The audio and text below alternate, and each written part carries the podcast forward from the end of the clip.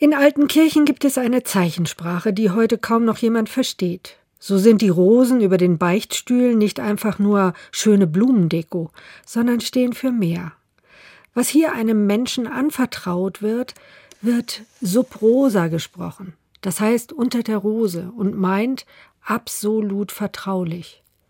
Die Rose steht als Blume der Liebe zugleich für das Beichtgeheimnis. Sie erinnert auch den Hörenden daran. Verurteile nicht. Bleib liebevoll zugewandt. Was ein Mensch tut, kann fremd und sogar schlimm sein, aber es bleibt immer ein Mensch. Sprechen hilft. Und ich glaube, im Vertrauen etwas loszuwerden, kann Knoten lösen.